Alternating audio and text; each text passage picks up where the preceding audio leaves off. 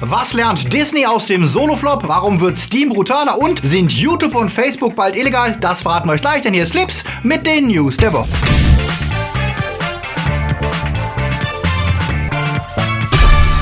Die Themen der Woche. Internet unter Attacke. Invasion der Spider-Man. Jim Carrey in Serie. Der Joker kommt zurück und gewinnt Criminal Squad für zu Hause. Flips wird im Juni unterstützt von unseren Flips Guardians. Anja Scholz, Marc-André Schreiber, Dert Waslöper, Tubarts One Cup, Silko Pillasch, Dennis Heide, Luca Kamens, Akuya, Bono Dreipolz, Dominik Richter, T-Unit der Recke vom Welt, Daniel Schuh, JFK Faker, Kati Uzumaki und Sepp Kerschbaumer. Ein großer Dank geht natürlich auch raus an unsere Flips Junior Guardians. Vielen Dank für euren Support, denn ohne euch gäbe es kein Flips. Wenn ihr auch unter der Woche keine Flips News verpassen wollt, dann folgt uns doch auf Twitter, Facebook oder Instagram. Schon vor einigen Wochen hatten wir euch ja von der Aktion Create Refresh erzählt. Da geht es ja darum, die Verabschiedung des neuen europäischen deutschen Copyright-Gesetzes und besonders des Artikel 13 zu verhindern. Denn der könnte das Netz, wie wir es kennen, für immer verändern und ist deswegen nicht nur für jeden Creator, YouTuber, Musiker, Grafiker, DJ, Remixer, Blogger bedrohlich, sondern auch für alle, die deren Werke konsumieren. Artikel 13 sieht vor, dass alle Provider Upload-Filter einführen müssen, die schon während des Hochladens überprüfen, ob damit Copyright verletzt wird. Jedes Bild, jedes Video, jede E-Mail, jeder Blogartikel, jede Chatnachricht wird überprüft und gescannt. Und falls eine Ähnlichkeit zu copyright-geschützten Inhalten erkannt wird, wird der Upload geblockt. Wir auf YouTube wissen ja heute schon, wie viele ungerechtfertigte Treffer das Content-ID-System erzeugt und wie sehr gerade kleinere Kanäle darunter zu leiden haben. Artikel 13 bedroht aber jeden von euch. Vergesst es, Memes zu teilen auf Twitter, Tumblr oder Facebook. Vergesst Remix-Videos und Filmzusammenschnitte. Vergesst Fan-Videos und Tributes und vergesst legale Zitate in Beiträgen und auch Bilder auf Wikipedia sind dann in Gefahr. Artikel 13 bereitet den Boden für das Ende der Remix-Kultur, das Ende des kreativen Umgangs mit Popkultur. Danach können Konzerne absolut entscheiden, wer wer was ins Netz stellen darf. Und wenn die Upload-Filter dann erstmal da sind, ist es ein leichtes, sie auch für andere Zwecke einzusetzen, wenn vielleicht andere Inhalte nicht mehr gewünscht sind. Unliebsame Texte oder politische Karikaturen, Videos, die Polizeigewalt dokumentieren, auch sie könnten mit Upload-Filtern verbannt werden. Lobbyorganisationen der Content-Industrie setzen derzeit alles daran, Druck zu erzeugen, damit das Gesetz so verabschiedet wird. Am 20. Juni wird gewählt und die Chancen stehen leider nicht so gut für die Freiheit des Netzes. Deswegen findet am 12. Juni, also am Dienstag, ein Aktionstag statt und wir hoffen, dass auch viele von euch mitmachen. Auf der Seite Fix Copyright EU stehen die Links zu den europäischen Ministern und Ministerinnen, die über die digitale Kultur in Europa abstimmen. Twittert sie unter dem Hashtag Fix Copyright an und fordert sie auf, gegen Artikel 13 zu stimmen. Oder schreibt ihnen eine Mail. Auch die Kontaktinfos findet ihr auf der Seite. Bleibt höflich, bleibt respektvoll, aber macht ihnen klar, dass Uploadfilter der falsche Weg zu einem fairen Copyright sind. Mobilisiert Freunde, denn nur wenn viele, viele von euch ihren Protest zeigen, gibt es noch eine Chance, Uploadfilter und den Artikel 13 zu verhindern. Denn wir wollen ein Netz, in dem wir auch morgen noch kreativ sein können. In den 70er Jahren waren VW-Käfer die beliebtesten Filmautos. Klar, es gab die Karren von James Bond, aber wenn es ums Herz ging, dann schlug niemand den Käfer. Durch Disneys Herbie-Filme wurde er bekannt und die deutschen Rip-Offs um die Roboterkarre Dudu brachten es auf ganze fünf Einträge. Kein Wunder, dass auch einer der beliebtesten Transformers die Form eines Käfers hatte, Bumblebee. Das wissen heute aber wohl noch die Fans der alten Serien, denn als Michael Bay die Transformers ins Kino wuchtete, musste aus Bumblebee natürlich ein Camaro werden, weil cool und Schwanzverlängerung und äh, Michael Bay. Nach fünf schrecklichen Filmen wird der nächste Transformers aber jetzt ein Prequel und zwar eines, das sich um Bumblebee dreht und 1987 spielt. Dort sieht Bumblebee überraschend endlich aus wie ein VW und er sieht sogar aus wie ein Transformer. Also keine Ansammlung von Metallsplittern, die sich in CGI-Brei in irgendwas verwandeln, sondern so wie die Transformers ursprünglich aussahen, bei dem man am Roboter erkennen konnte, in was sie sich mal verwandeln. In Bumblebee freundet sich ein Roboter mit einem Teenie-Mädchen namens Dougie, äh,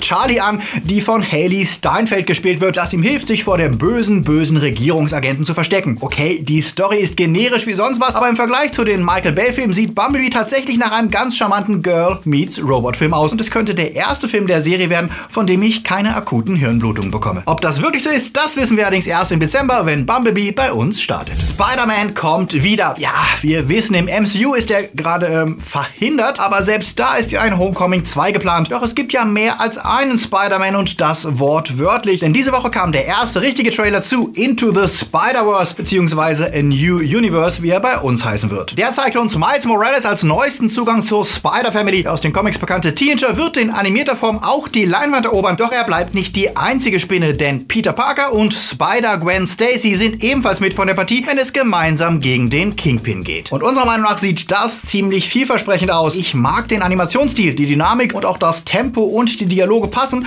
was vielleicht auch daran liegt, dass Lord und Miller am Drehbuch und der Produktion mitgewirkt haben und dass die ein Händchen für gute Animationsstories haben, das wissen wir ja spätestens seit dem Lego-Film. Bis wir Miles im Kino sehen können, vergeht allerdings noch etwas Zeit. Deutschlandstart ist der 13. Dezember. Apropos Lord und Miller, die führen zwar nicht Regie, aber produzieren auch den zweiten Teil des Lego-Movie und der kam ebenfalls dieser Woche mit einem neuen Trailer. Darin müssen sich Emmett und Lucy gegen Angreifer aus dem Duplo-Universum wehren. Der Trailer mit seiner Mad Max-Verarsche ist schon ganz nett, aber gagmäßig darf gerne noch etwas zugelegt werden im fertigen Film. Und ihr merkt es, diese Woche war Trailer-Time. Letzte Woche kam das Poster und diese Woche gab es den ersten Trailer zu Drachenzähmen leicht gemacht Teil 3 und der bestätigt den guten Eindruck, den ich bisher von der Serie hatte, denn er bietet einige ziemlich schicke Bilder, wenn ohne Zahn und Hicks auf Expedition gehen. Und noch jemand meldet sich mit Trailer. Ralf reicht 2 zeigt, wie Ralf und Vanellope ins Internet ausbüchsen und während Teil 1 die alten Computergames abfeierte, sind die Referenzen diesmal bunter und gemischter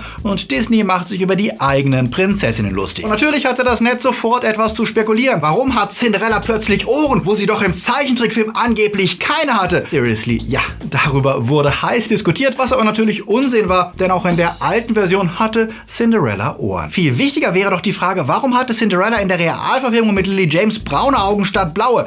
Egal. Der Trailer von Ralf Reicht sieht witzig aus, aber ich hoffe, der Film wird kein reines Popkultur referenzieren wie in den späteren Shrek-Filmen. Auf jeden Fall bin ich auf beide Filme sehr gespannt und ehe wir mit Trailern fertig sind, The Mortal Engines, der von Peter Jackson produzierte Film über mobile Immobilien mit schlechter Laune, bekam einen ersten richtigen Trailer. Das Konzept klingt nach wie vor genauso behämmert wie originell, die Besetzung geht auch in Ordnung, doch der Look haut mich bisher noch nicht so um. Irgendwie sehen die Bilder schon sehr künstlich und wie aus Herr der Ringe recycelt aus, von den Kameraflügen bis hin zum Color Grading. Der Joker ist und bleibt eine der coolsten und beliebtesten Figuren von DC. Durch Mark Hamills Stimme wurde er in der Zeichentrickversion zum Kult, in The Dark Knight wurde er zum Idol für kleine Jungs und im Suicide Squad wurde er naja, er war halt da. Bisher war das Bemerkenswerteste an seinem Auftritt in dem DC-Debakel, dass sich Jared Leto am Set wie ein Vollspacken benahm und seine Co-Stars terrorisierte. Because Method Acting. Leider hat das seiner Performance nicht unbedingt geholfen, denn einen Disco-Pimp auf Crack hätten andere Schauspieler wohl auch so hinbekommen. Trotzdem soll es jetzt weitergehen mit ihm. Nach Informationen des Hollywood Reporter entwickelt Warner einen Joker-Solo-Film, der im Suicide Squad-Universum spielen wird. Das wäre zusätzlich zum Harley Quinn-Film, in dem der Joker ebenfalls dabei sein wird. Noch ist nichts fix und es müssen noch Autoren gefunden werden und es könnte sich ja vielleicht als Fehler herausstellen, Jared Leto als Produzent der Filme an Bord zu haben. Aber es wird sicher interessant zu sehen, was DCs nächste Schritte sind. Doch vorher müssen sie erstmal mit Aquaman einen Hit einfahren, denn nach Justice League braucht es dringend wieder einen Erfolg. Seid ihr gespannt auf den Joker Solo-Film? Sagt es uns in den Kommentaren. Solo, a tragic story, darf wohl jetzt endgültig als Flop bezeichnet werden. Das zweite Wochenende setzte den desaströsen Trend des Startwochenendes leider fort und spielte in den USA nur 29 Millionen ein. Und auch weltweit sieht es nicht besser aus. Da kamen bisher 115 Millionen rein, was das Gesamteinspielergebnis bisher auf 271 Millionen bringt. Das klingt vielleicht viel, aber es gilt ja immer die Formel, ein Film muss mindestens das Doppelte seiner Produktionskosten einspielen, um wenigstens auf Null zu kommen. Also müsste Solo bei einem ungefähren Budget von 250 mindestens 500 Millionen einspielen, um kein Verlust zu sein. Danach sieht es derzeit nicht aus. Mit etwas Glück landet der Film bei 450 Millionen während seiner Kinoauswertungszeit und könnte dann auf dem Heimkinomarkt und über Merchandise ein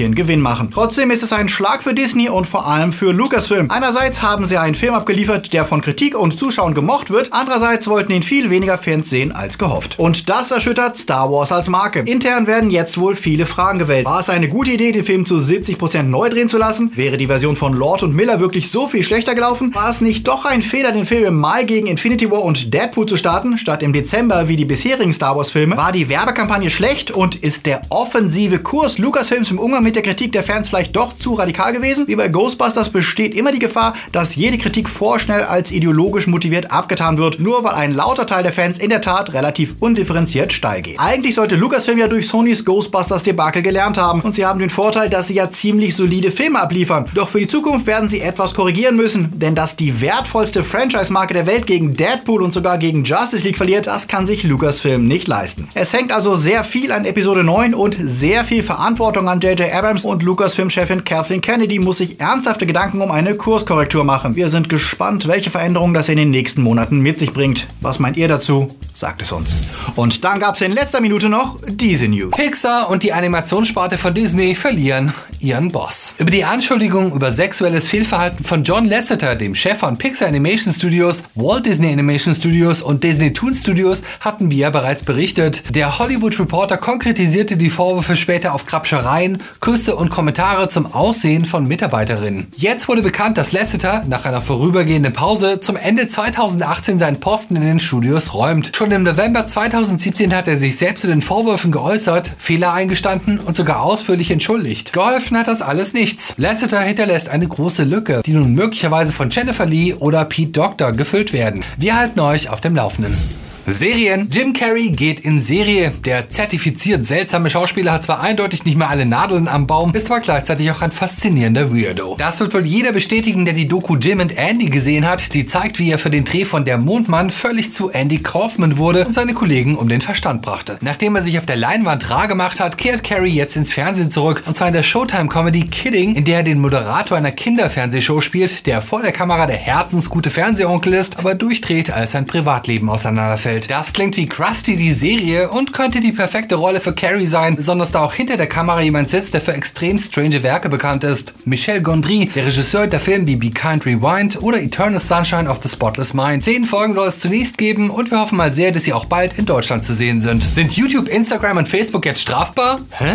Clickbait? Äh, wartet. Das klingt erstmal total bescheuert und übertrieben, aber ist tatsächlich eine reale Gefahr. Worum geht's? Letzte Woche entschied der Europäische Gerichtshof, dass die Betreiber von Facebook-Seiten für mögliche Datenschutzverstöße mithaften. Das heißt, da Facebook es mit dem Schutz von Userdaten nicht so genau nimmt, wie wir ja alle wissen, kann nicht nur der Konzern verklagt werden, sondern auch jeder Betreiber einer Facebook-Seite. Eventuell sogar jeder mit einem Privatprofil, das über den engeren Familienkreis hinausgeht. Und damit nicht genug. Internetrechtsexperten wie Thomas Schwenke gehen davon aus, dass dieses Urteil sich auf alle große Anbieter übertragen lässt, die ihre Besucher tracken, analysieren und Werbung ausspielen. Das würde Twitter und Instagram genauso treffen wie unsere kleine Videoplattform hier. Das heißt, ab sofort ist jeder mit einem Insta-Account, einem Facebook-Profil oder einer Seite oder eben einem YouTube-Kanal für alles mitverantwortlich, was diese Konzerne machen. Und jeder Verstoß gegen das neue strenge Datenschutzgesetz durch diese Seiten kann Abmahnung bedeuten. Das heißt, wir, ihr und jeder, der im Netz auf Social-Media-Plattformen aktiv ist, steht ab sofort potenziell im Visier von Abmahnungen, Bußgeldern oder Untersagungen. Thomas Schwenke meint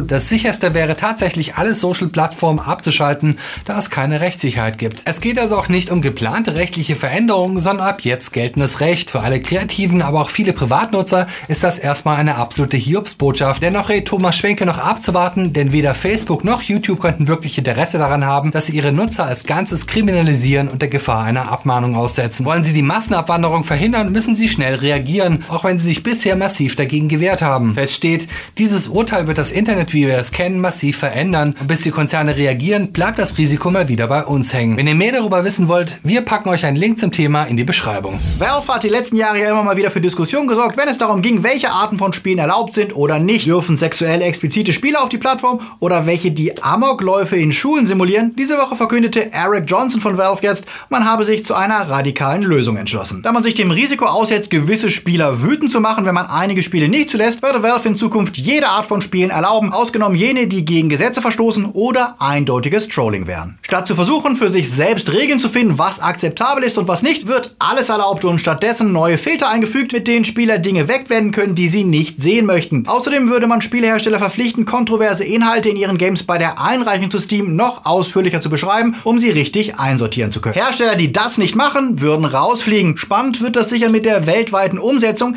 denn was in den USA legal ist, könnte in Europa mit dem Gesetz in Konflikt kommen. Was haltet ihr von Valves Ansatz? Sagt es uns. So, jetzt heißt es noch mal ein paar Tage tief durchatmen, denn nächste Woche startet wieder die E3 und damit die Frage, was wird es für spannende Enthüllungen geben? Was wird Sony zu Last of Us 2 und Days Gone verkünden, außer dass letzterer im Februar herauskommt? Was wird Microsoft für die Xbox im Gepäck haben und vor allem wird Nintendo für die Switch außer Super Smash Bros. und den schon bekannten Sachen irgendwas vorstellen, was kein Port, kein HD-Remake und kein Indie-Game ist? Mit anderen Worten, was sollen die Leute spielen, denen Breath of the Wild, Mario Odyssey und Kart schon aus den Ohren kommt? Welche Games und welche Konsolen interessieren euch denn besonders? Sagt es uns in den Kommentaren für unsere E3-Zusammenfassung in der nächsten Woche.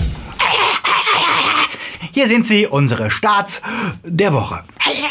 Seit Donnerstag läuft Jurassic World 2, das gefallene Königreich, das bei uns eine kindgerechte FSK 12 Freigabe bekam, genau wie der erste Jurassic Park Film. Drei Jahre nach der Katastrophe im Vergnügungspark droht ein Vulkanausbruch die Dinos zu vernichten. Chris Pratt und Bryce Dallas Howard versuchen als Owen und Claire das Ganze zu verhindern, mit den absehbaren Folgen. Das mittlerweile vierte Sequel der Reihe zeigt deutliche Ermüdungserscheinungen und bringt wenig Varianz in die ewige Dinos jagen Menschen auf einer Insel-Story. Auch wenn sich Regisseur J.A. Bayona redlich mühte, konnte er die Kritik Musik nur zu knappen 6,5 Punkten im Durchschnitt bewegen. Im Zeitalter der generischen stangenwaren Gruselfilme wie Conjuring, Annabelle, Insidious und Co. ist es schön, wenn doch mal etwas in die Kinos kommt, das qualitativ heraussticht. Das gilt für Hereditary, der bereits auf dem Sundance Festival für Furore sorgte und jetzt bei uns startet. Die Geschichte einer Familie, die nach dem Tod der Großmutter die düsteren Familiengeheimnisse aufarbeitet, schafft es trotz klassischer Ideen eine ganz besondere Stimmung zu erzeugen, die über die reinen Jumpscares hinausgeht. Dazu trägt auch die gute Besetzung bei mit Toni Collette und und Gabriel Byrne. Das sieht auch die Kritik so. Die geben durchschnittlich ganze 8,5 Punkte für Hereditary. Das gilt leider nicht für Overboard, das gendergetauschte Remake der Goldie Hawn Kurt Russell Screwball Comedy. Diesmal nutzt Anna Faris den Gedächtnisverlust eines Arschlochmillionärs, um ihm einzureden, er sei ihr Ehemann und müsse sich um ihren gesamten Haushalt und die Kinder kümmern. Das ist leider weniger lustig, als es klingt und auch die Kritik war enttäuscht und gibt im Schnitt nur 4,5 Punkte. Das ist ein Clip aus Criminal Squad und der war ja für mich eine der positiven Überraschungen des Jahres. Ein tougher Heist-Film mit Gerald Butler und 50 Cent, der dem Genre mal wieder Ehre macht, inklusive diverser Twists. Eine Gangsterbande plant einen Mega-Coup in der Federal Reserve Bank und ein abgefuckter Testosteron-Monster-Cop versucht sie vorher zu schnappen. Der Film spielt so bewusst mit den Klischees des super harten Typen, dass es schon wieder witzig ist. Und ihr könnt euch den Spaß nach Hause holen, denn wir verlosen zweimal die Blu-ray und eine Doppel-DVD von Criminal Squad, wenn ihr mir in die Kommentare schreibt, wo würdet ihr gerne mal heimlich einbrechen und warum. Schreibt es in die Kommentare und vielleicht gehört Criminal Squad dann schon bald euch. Das Ganze läuft wie immer eine Woche. Und wenn ihr keine News verpassen wollt, dann folgt uns auf jeden Fall auch auf Facebook, Insta oder Twitter, denn wir bringen täglich aktuelle News, Trailer und mehr. Und falls ihr noch mehr gucken wollt, dann schaut doch mal rein in die Flips News von der letzten Woche. Flips lebt von seiner Community und das sind nicht nur die Guardians, sondern auch unsere Flips Time Lords, die uns jeden Monat mit einem Zehner unterstützen und damit mithelfen, dass wir weitermachen können. Danke an euch genauso wie an unsere Flips Padawans und Patronus. Ihr wisst, wir finanzieren uns durch einen Mix aus Werbeeinnahmen und eurem Support. Und wenn euch Flips gefällt und ihr es euch leisten könnt und Zugang zu unseren Bonusmaterialien möchtet, dann schaut doch mal auf Patreon oder Steady nach oder lasst uns ein einmaliges Trinkgeld per PayPal da. Die Links sind unten in der Beschreibung. Werdet Flipsies. Wir wünschen euch eine sonnige Woche. Vergesst das Deo nicht, besonders im ÖPNV. Die Mitmenschen werden es euch danken. Wir sehen uns nächste Woche wieder. Viel Spaß im Hellen und läuft.